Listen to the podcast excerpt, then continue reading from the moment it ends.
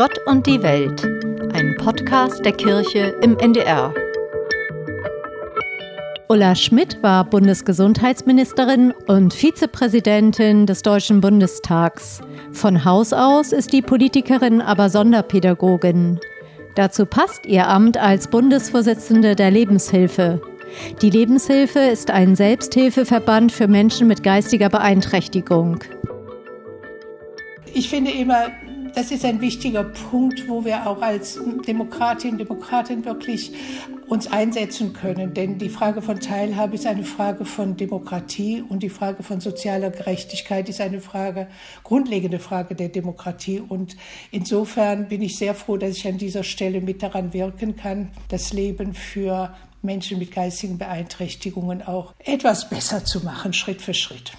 Sie sind von Haus aus Sozialpädagogin. Was ist der Grund, dass Sie sich so stark für benachteiligte Menschen einsetzen? Ach, ich glaube, ich habe äh, immer ein gutes Gefühl gehabt gegen Ungerechtigkeiten. Ich komme selber aus einem ärmeren Elternhaus und äh, insofern fand ich immer, dass alle Menschen das gleiche Recht haben, hier zu leben und alle Menschen auch die Chance bekommen müssen, das Beste aus ihrem Leben machen zu können. Und insofern passte auch das Engagement für Menschen mit Behinderungen, die ja vielfältiger sind als nur die geistigen Beeinträchtigungen. Es gibt ja viele Arten der Behinderung, gehört dazu. Sie gehören zu unserem Leben und zur Vielfalt des menschlichen Lebens und von Anfang an und mittendrin. Und dafür habe ich mich immer engagiert. Sie haben gerade angesprochen, dass Sie eher aus einem ärmeren Elternhaus stammen. Haben Sie das damals als Benachteiligung erlebt? Naja, in den 50er Jahren als Kind in einer geschiedenen Elternhaus, meine Eltern waren geschieden, das war ja da noch irgendwie etwas sozial Abwegiges, muss man ja sagen, diskriminierendes. Und wir waren noch arm. Und insofern ähm, habe ich damals als Kind manchmal gedacht, also die Kinder, wo der Vater im Krieg gestorben waren, die sind viel besser angekommen als Kinder aus Elternhäusern, die geschieden waren. Man blickte da etwas schief drauf. Und ich habe das ja selber erlebt in der Schule.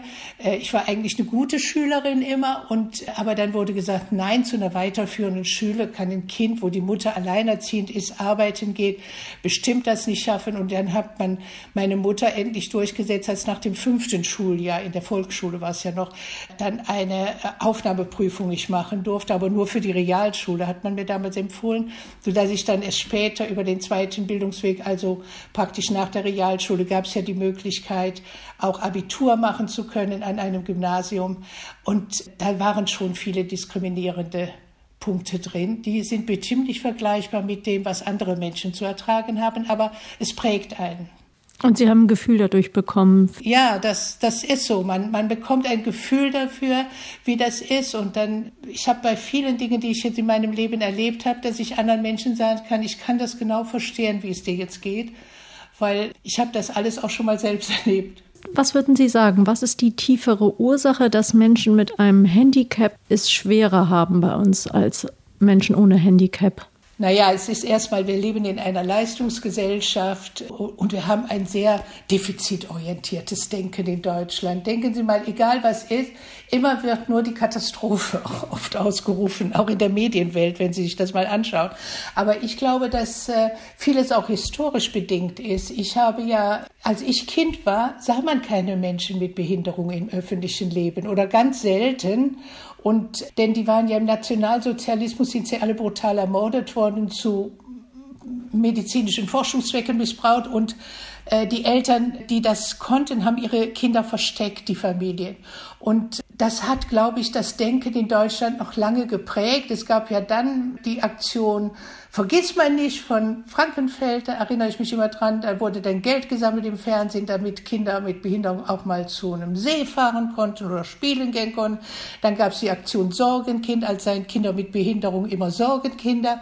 Dabei glaube ich, dass es andere Sorgenkinder gibt für Eltern, als Kinder ein Kind mit einer Behinderung zu haben. Und dieser Wandel dann zur Aktion Mensch oder von der Fürsorge dann immer dem Mitleid hin zur gleichberechtigten Teilhabe ist ein langer Weg in Deutschland, historisch gesehen. Und wenn Sie sehen, bei den Kindern mit geistigen Beeinträchtigungen gab es bis zum 60er Jahre keine Schulpflicht. Und in der DDR gab es die bis zur praktisch zum Fall der Mauer und dann auch äh, praktisch der deutschen Einheit gab es auch immer noch unbildbare Kinder.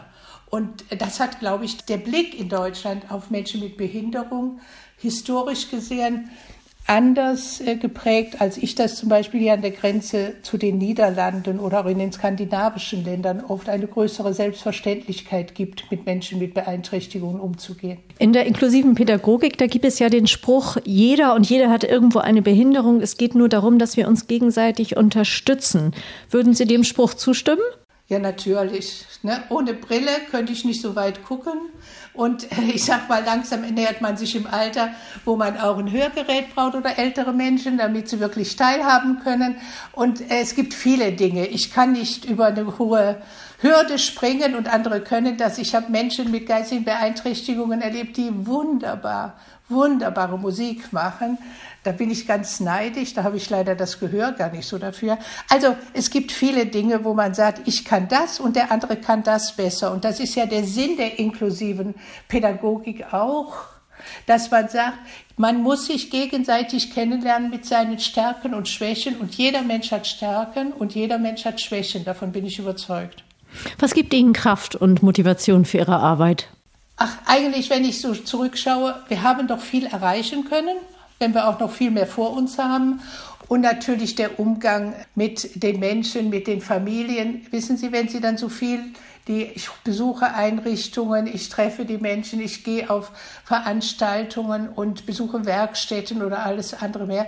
Diese Zuwendung der Menschen und dieses, die Hoffnung, die sie haben, dass sich was verändert, aber auch die große Dankbarkeit für die viele professionelle Hilfe, die unsere MitarbeiterInnen auch geben können.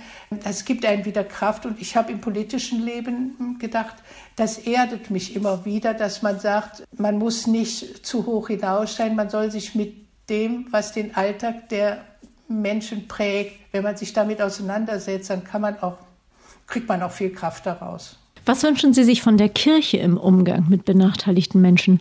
Ich meine, es gibt viele, es gibt viele gute Angebote auch der Kirche. Wir haben auch, ähm, es gibt Messen, die in leichter Sprache gehalten werden oder wo auch für Menschen mit Behinderungen Angebote gemacht werden. Aber auch in der Kirche ist es noch nicht selbstverständlich. Wenn Sie sich einmal die Gremien anschauen der Kirchen, da sehe ich selten mal einen Menschen mit Beeinträchtigung, der dabei ist. Vielleicht noch einen Mobilitätseingeschränkten. Aber wenn es schon an die Menschen mit geistigen äh, Beeinträchtigungen geht, dann wird es schon schwieriger. Und das, was die Kirche auch äh, zum Teil vorbildlich macht in den Werkstätten für Menschen mit Behinderungen, die ja heute anders als früher auch teilweise mittelständische Betriebe sind, dass sie mehr auch im inklusiven Arbeitsmarkt sich mitbeteiligt und mit uns gemeinsam daran arbeitet. Es gibt viele Einrichtungen der Kirchen, wo Menschen auch mit geistigen Beeinträchtigungen einen Arbeitsplatz finden könnten im inklusiven Arbeitsmarkt. Und das Zweite ist, dass die Kirche mit uns dafür kämpft, dass auch Menschen mit komplexen Beeinträchtigungen, mit einem sehr hohen Unterstützungsbedarf genauso das Recht haben auf Teilhabe wie jeder andere. Das passiert, aber ich glaube, in der Öffentlichkeit und in dem Werben, dass sich in den Köpfen der Menschen etwas ändert, könnte die Kirche auch noch aktiver sein. Ich weiß, wie schwer es ist, aber ich würde sie mir als Partner wünschen, weil ich glaube, von der Grundhaltung Mitmenschlichkeit oder Solidarität, Teilhabe, das sind alles die gleichen Begriffe dafür, dass jeder Mensch das Recht hat, ein eigenständiges Leben zu führen. Haben Sie selbst eine religiöse Prägung? Ja, ich bin katholisch getauft und auch äh, zur Kommunion gegangen und so alles. Ich habe auch als junge junger Mensch äh, sehr viel mit der Kirche zusammengearbeitet. Es gab ja zu meiner Zeit in den 50er Jahren und äh, auch in den Anfang der 60er Jahre, aber in den 50er vor allen Dingen, gab es ja viele Angebote der Kirche, dass überhaupt Kinder aus armen Elternhäusern mal eine Ferienfreizeit machen konnten, Jugendarbeit, Angebote, dass wir da ins Pfarrheim gehen konnten, ob es jetzt Bastel- oder Musikstunden oder was es auch immer ist, äh, was man machen konnte. Und insofern war ich da sehr stark eingebunden.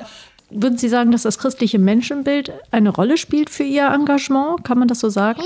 Ja, ich habe immer gesagt, die, das christliche Menschenbild, ich bin Sozialdemokratin. Bei uns ist es die Solidarität mit allen. Der Einsatz für Menschenrechte ist ja eigentlich beides. Ne? Das spielt schon eine Rolle. Das sind andere Begriffe, aber es hat eigentlich die gleiche Ausrichtung.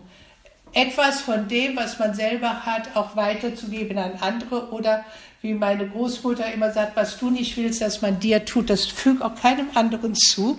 Und ähm, gucke, dass jeder Mensch sein Leben führen kann. Und das, glaube ich, ist beides. Solidarität, miteinander halten, Mitmenschlichkeit auch miteinander halten, keinen außen vor lassen. Es könnte ein Unterschied sein, ob man sich vorstellen kann, dass es so etwas wie einen Gott gibt. Haben Sie da eine Vorstellung?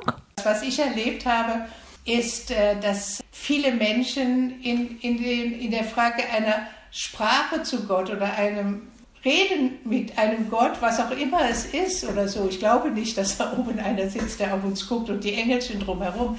Das nicht. Es ist ja mehr so etwas wie eine ethische Bindung. Und wenn, wenn Sie heute sehen, wie die Gesellschaften auseinanderdriften, ist immer die Frage, was habe ich denn als Alternative zu dem, was vielleicht einzelnen Menschen in schwierigen Situationen auch einen Halt gibt. Und das ist, glaube ich, dieses Vertrauen. Also ich glaube nicht an Gott Vater und Gott Sohn, sowas alles, aber ich glaube, dass diese religiöse Erzählung einfach nur den Menschen einen Halt auch in schwierigen Zeiten geben soll. Was können wir tun, damit Menschen mit Inklusionsbedarf noch mehr gesellschaftliche Teilhabe bekommen? Das schwierigste Aufgabe ist, in den Köpfen der Menschen zu verändern, dass wir wirklich den Schritt machen, weg vom Blick auf die Defizite hin zum Blick auf die Fähigkeiten. Und zwar konsequent auf die Fähigkeiten, die der einzelne Mensch hat und ihm dadurch den Platz geben in dieser Gesellschaft. Und das ist ein Arbeiten an uns selbst, an unser Denken. Und ich erinnere mich immer an Andrea Nahles bei dem Teilhabegesetz, das wir gemacht haben. Da war sie Sozialministerin und sie hat gesagt, wenn wir das Gesetz haben, ist das Schwierigste, dass wir alle MitarbeiterInnen auch wirklich dazu befähigen, immer inklusiv zu denken. Ja. Und das ist, das ist ein gesellschaftlicher Prozess und dann die Bedingungen dafür schaffen dass wirklich personenzentriert die Unterstützung kommt, dass man sich nicht immer mit den Landschaftsverbänden und wer auch immer den Träger der Eingliederungshilfe darüber streiten muss, ob jetzt ein Mensch Anspruch hat auf Unterstützung oder nicht. Von der Person her muss der Unterstützungsbedarf festgelegt werden und die Gesellschaft muss dieses genauso selbstverständlich dann bezahlen, wie viele andere Dinge von uns selbstverständlich bezahlt wird. Und da gibt es große Lücken und da sind für viele Eltern oder Familienangehörige und auch für unsere MitarbeiterInnen immer noch sehr große Hürden zu überwinden, dass sie wirklich das bekommen, was ihnen per Gesetz auch zusteht.